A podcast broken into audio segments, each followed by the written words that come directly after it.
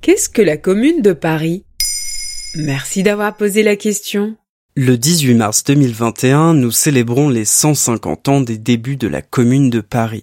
Un événement peu étudié dans les manuels scolaires, mais qui fait partie des mythes fondateurs de la gauche et qui a eu des répercussions dans le monde entier. Pour comprendre ce qu'il s'est passé pendant les 72 jours qu'ont duré la commune de Paris, il faut remonter à 1870. La France et l'Allemagne se font la guerre et Paris est assiégé pendant 5 mois. Il fait très froid cet hiver-là et la fatigue, la faim et la pauvreté règnent. Napoléon III perd la guerre, c'est la fin de l'Empire, le retour de la République. En février 1871, pour signer les accords de paix, les Français élisent un gouvernement à majorité monarchiste. Les Parisiens, plutôt républicains, se sentent trahis par ce gouvernement qui accepte la défaite contre les Allemands. Alors il suffit d'une étincelle pour déclencher la colère des habitants. Le 18 mars 1871 au matin, Adolphe Thiers, le chef du gouvernement, demande à l'armée de récupérer les canons de guerre stockés sur la butte Montmartre. Et pourquoi ça énerve les habitants? Parce qu'ils considèrent que ces armes leur appartiennent. Ils les ont payées avec leurs impôts. Alors, ils s'interposent face aux soldats. Un général donne l'ordre de tirer sur la foule, mais les soldats refusent.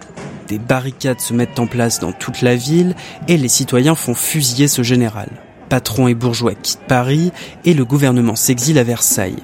Dans la foulée, les Parisiens organisent des élections remportées par l'extrême gauche. C'est ainsi que naît la Commune de Paris. Et ça ressemble à quoi la commune? Très vite, les communards réquisitionnent les usines et dressent le drapeau rouge sur la ville. Tout un tas de mesures sociales sont prises ou discutées, plus de loyers à payer, écoles gratuites et obligatoires, salaires plus élevés pour les instituteurs, et même droit de vote pour les étrangers les femmes prennent pleinement part à ce laboratoire politique, militent pour l'égalité salariale autour de figures très connues comme celle de Louise Michel. Et le gouvernement, il fait quoi pendant ce temps-là? Il prépare la riposte. L'armée est renforcée et dès le mois d'avril, les combats prennent de l'ampleur. L'armée entre dans Paris le 21 mai.